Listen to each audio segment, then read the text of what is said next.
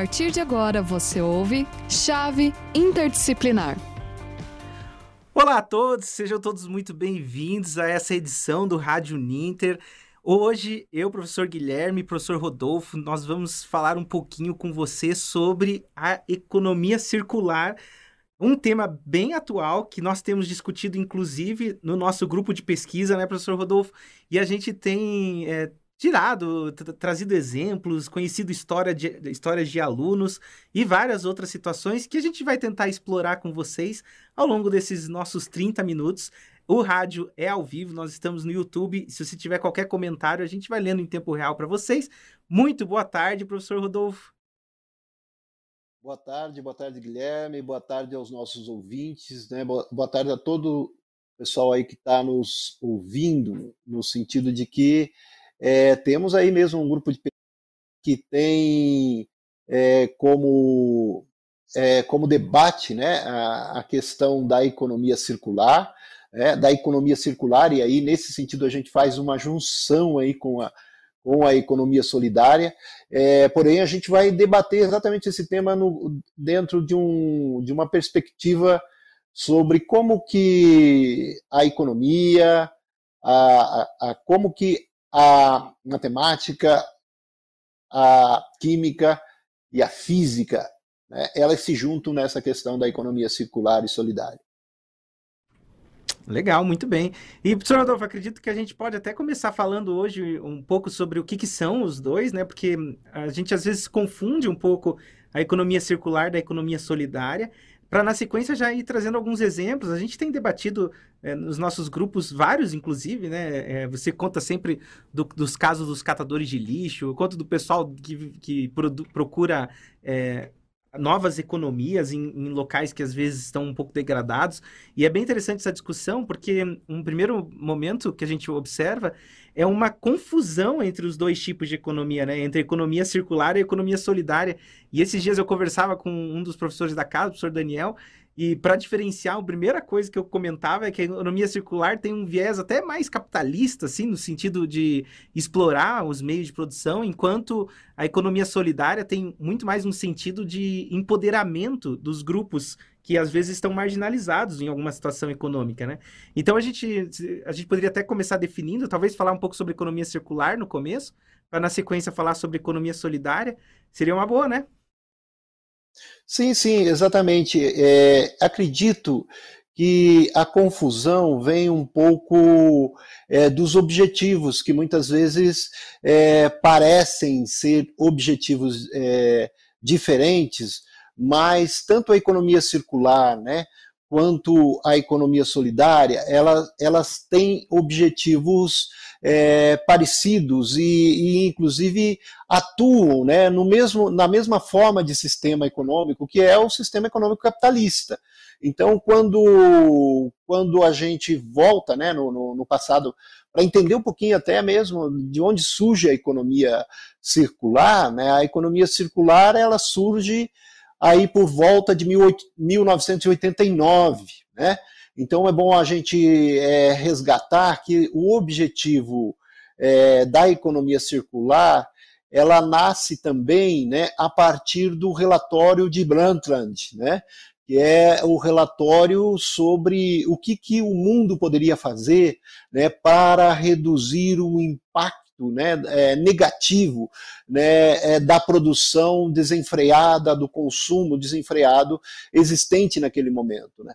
E, e a partir da, é, de 1980 2007, quando há o relatório de Brunter, né, logo a seguir vem essa preocupação da, do mundo capitalista, das empresas capitalistas, né, no sentido de diminuir é, a, a, emissão de gás carbono, diminuir né, é, os efeitos negativos da produção né, na economia como um todo, né, até mesmo porque é, o relatório ele surgiu de uma comissão é, criada né, é, a partir da Conferência é, Mundial é, de Estocolmo, da Conferência sobre o Meio Ambiente em Estocolmo, e é, realizada em 72 né, na, na Suécia. E esse relatório, né, a própria conferência, ela vai apresentar para o mundo né, o esgotamento né, é, das principais fontes de energia né, que, que não se renovavam, por exemplo, é, os combustíveis fósseis, né, como o petróleo e tal. E aí a comissão foi criada para buscar uma saída. A partir da, da comissão, então, você tem um relatório dizendo: olha, o mundo precisa é, se renovar, precisa buscar um desenvolvimento sustentável, né? E as fontes de energia é, não podem mais, né, quer dizer, as empresas, as indústrias, né, elas não podem continuar poluindo da mesma forma, porque o mundo, uma hora, é, vai ter aí o seu esgotamento. E aí, quando, né, quando a gente fala da economia solidária, ela vem logo depois disso. Por quê? Porque em 1992 a gente vai ter no Brasil a ECO 1992, a grande conferência mundial, né, é, que acaba acaba tendo aí um, é, uma a, a, assinatura né, de vários é, de vários contratos, né, de vários protocolos, né, no sentido de que é, é para buscar o desenvolvimento sustentável. E nesse sentido, um do, né, como a gente sempre sempre diz, né, é, um dos objetivos é melhorar a vida né, no mundo. Né? Esse é o objetivo comum. Né? E aí, quando, quando a gente tem os objetivos né, em, 2000, é, em 2008, por exemplo, a, a conferência, é, a, a, a, as Nações Unidas, né, ela acaba é, criando uma, os objetivos do milênio, que é são os, é, os, os, objetivos sustentáveis. Na época eram oito, né? E que hoje é, são 17. Esses objetivos do desenvolvimento sustentável também são né, os objetivos é, das principais indústrias, é, das principais empresas né, é, do mundo, né, tanto europeias quanto é, brasileiras, e aí a busca por fontes né, é, de energia, é, fontes de energia que possam ser fontes renováveis, inclusive a indústria se renovar. Né? E, e, e, por um outro lado, a economia solidária ela busca também o mesmo caminho, né? que é o caminho da sobrevivência, do emprego e da, da vida de forma sustentável. Né? Então, o objetivo comum dessas duas economias é porque uma ela busca trabalhar com, com a reciclagem, né? que, é, que é você você poluir menos, você ter um aproveitamento maior daquilo que se produz no país, né? enquanto que a economia solidária ela vai ajudar no sentido de, de construir também é, de uma forma mais comunitária, né, essa possibilidade de um desenvolvimento sustentável. Eu acho que o caminho são os mesmos. É, e aí, aonde eles se encontram? Né? É, se encontram na questão do, por exemplo, os grupos, as cooperativas, elas buscam é, fazer produtos sustentáveis, né? E buscam também modelos de reciclagem, é, como o, o, próprio professor Guilherme né, comentava, a questão do a questão do lixo, né? É, aquilo que é descartado, né? É, hoje, por exemplo, o, a, a, gente tem é, é, uma lei, né, no caso do, do Brasil, né, que é a lei é, nacional sobre é, o descarte né, de, de resíduos, né, que é a lei é, sobre resíduos sólidos do país. Né? Então, os nossos, é, as nossas indústrias, né, a, própria, a própria Confederação Nacional das Indústrias tem, né, emitiu um documento né, em 2018 exatamente com essa preocupação. Senhor Guilherme, eu estou falando muito e estou passando a bola aí para você também. Não, tá, indo muito bem, professor. Você citou bem a, a, proposta da, da economia circular e da economia solidária, até unificou, que, que é uma coisa que é, é um grande desafio né, para a gente, porque são assuntos tangentes, mas eu, eu acho que até já elucidou um pouco aonde fica né, essa interseção entre entre essas duas, esses, esses dois termos, né? E até citar um pouco o que você comentou, né, da economia circular. Eu sempre gosto de lembrar um, um conceito mais simples até dele, né, que muitas pessoas conectam a economia circular ao, ao ciclo de vida dos produtos, né? Que tem sido uma análise bem interessante que tem entrado nas discussões, especialmente porque a gente pensa muito sobre é, engenharia reversa, formas de desperdício. Então é muito interessante porque na economia circular, uma das frentes é justamente analisar o ciclo de vida de um produto. Inclusive, a gente tem lido, junto com os nossos alunos, né, Rodolfo, o livro da, da N sobre o lixo, uma autora muito interessante que mostra para gente o ciclo, ela procura é, por exemplo, ela consome cereal, consome iogurte, qualquer coisa do tipo, e ela descarta esse lixo e ela resolveu, num, num certo momento, ir atrás de para onde foi isso tudo, né? E não só ir atrás, como tentar fazer o caminho reverso. E o que, que ela descobre é um ciclo de produção, que é o, o ciclo de vida do produto, que trouxe reflexões muito mais abrangentes do que simplesmente, poxa, para onde vai cada coisa. E é algo bem interessante porque a gente começa a discutir isso na escola, né, quando, com os nossos pequenos. Ele pergunta: você sabe de onde vem o leite? Você sabe de onde vem o produto? A gente sabe que, que a maior parte das crianças nem imaginam, né? As coisas simplesmente aparecem na casa delas, né?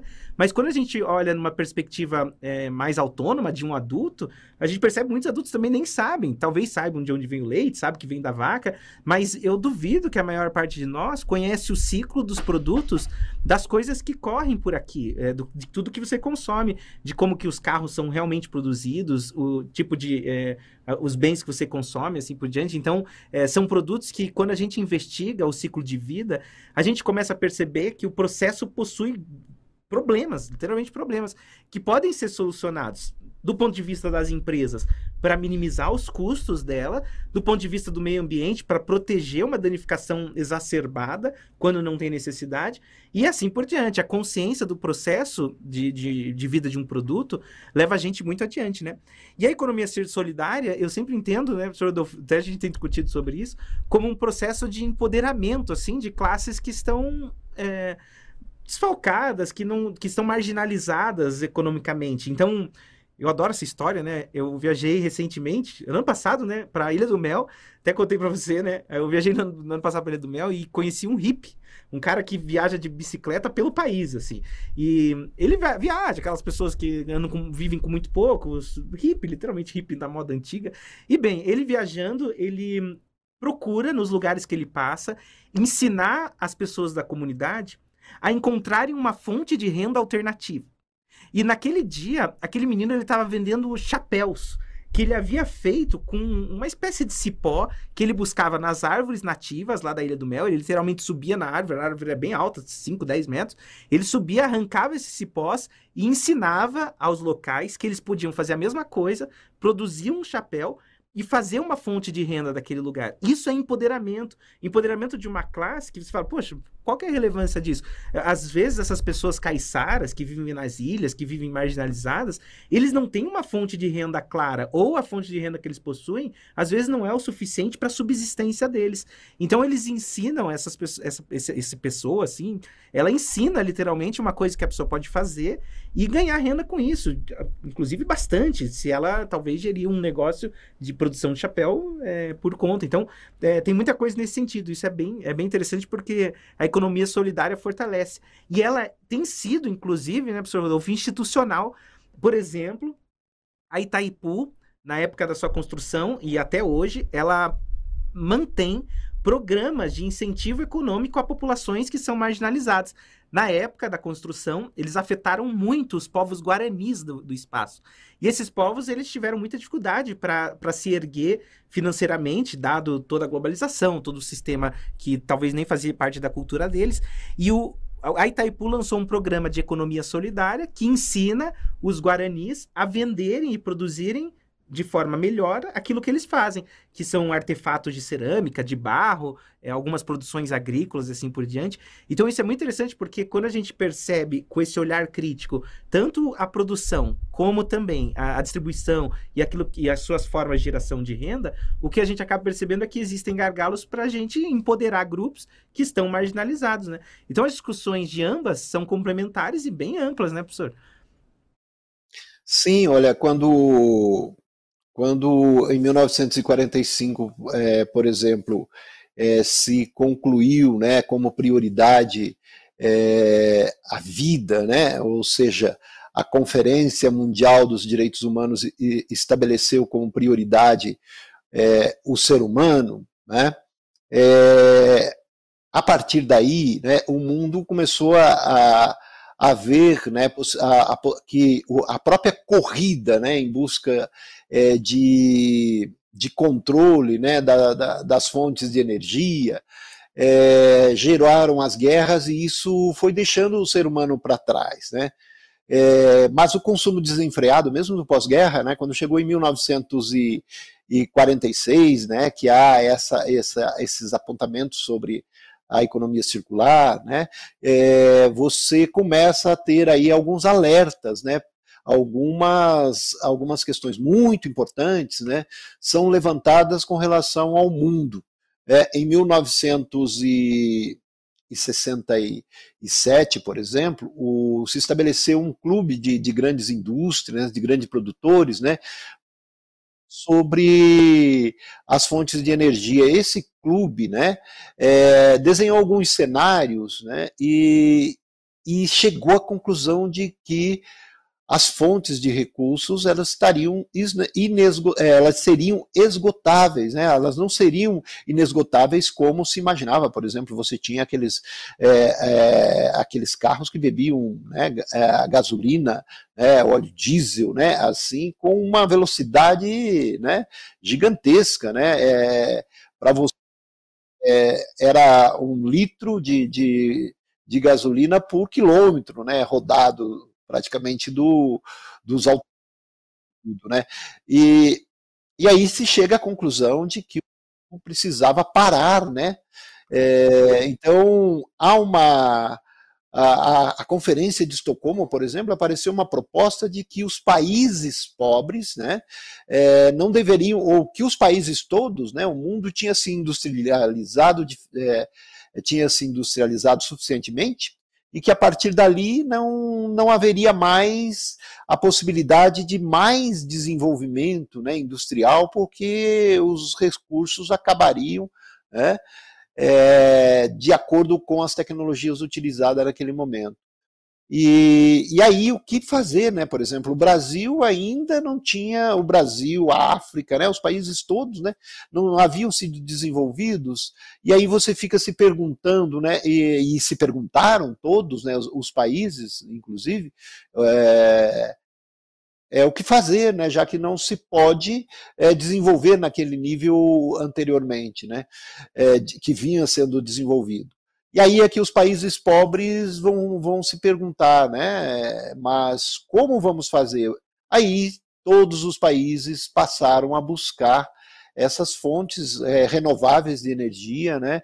É, e inclusive as, as próprias indústrias, né? É, começaram a ter essas regras todas, né? E, e de forma bem simplificada mesmo, né?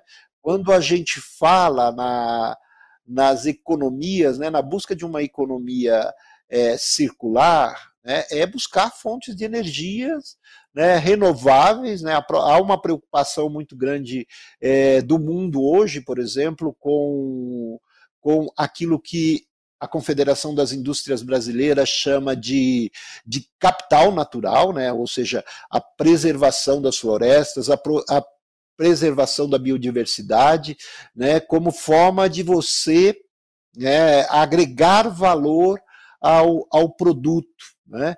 E aí, ao fazer isso, você também é, vai buscar essa convivência, como diz o, o, o professor é, Guilherme, que lembra né, da, das comunidades, né, é, é, por exemplo, a gente tem as quebradeiras de coco na Bahia, né, a gente tem é, os pequenos produtores né, é, familiares que produzem né, produtos orgânicos, né? A gente tem as cooperativas né, é, de leite, né? As pequenas, as pequenas formas de vida que buscam é, de produção, né? Que buscam é, conviver sem é, atingir né, da, de forma tão drástica o meio ambiente e tornar aquilo que, que a gente, né, que a, a própria né, que, que a própria indústria, né, ela pensa no sentido de você agregar valor natural, né, à produção brasileira, ou seja,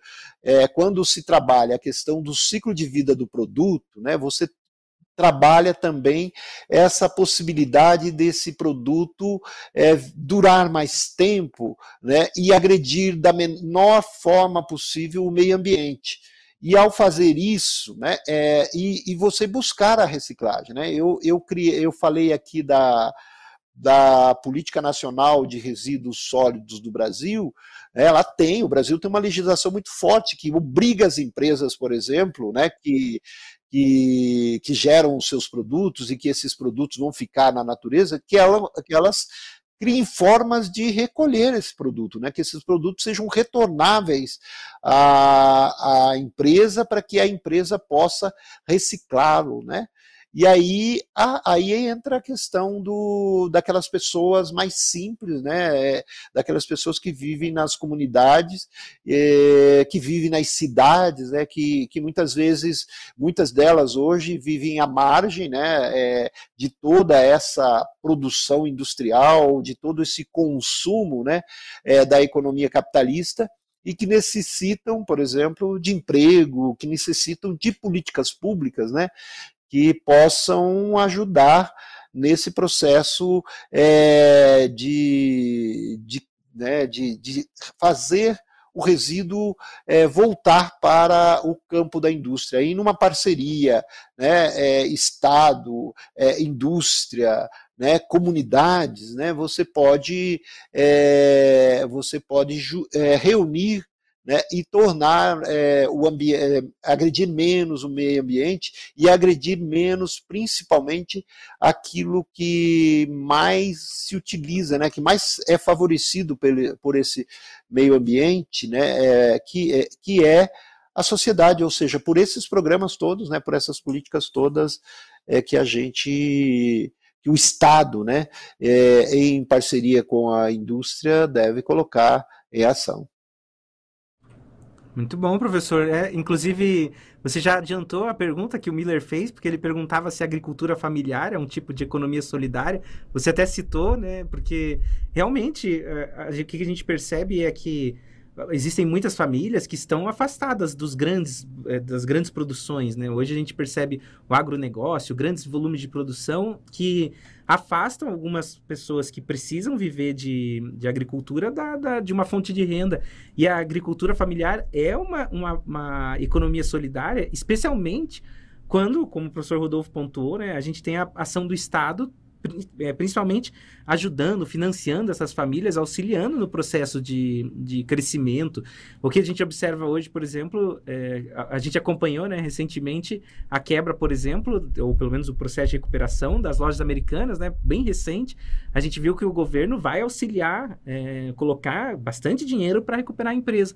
Então, ela incentiva as empresas a, a, a crescerem, a se desenvolverem.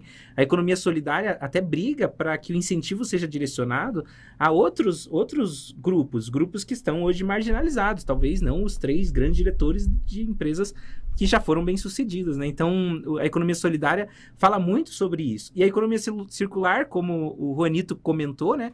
Ele, ele ele busca explicar sobre redução, sobre reutilização, recuperação e reciclagem de matérias-primas e energias, e é bem isso, buscando fazer o melhor uso dos recursos naturais.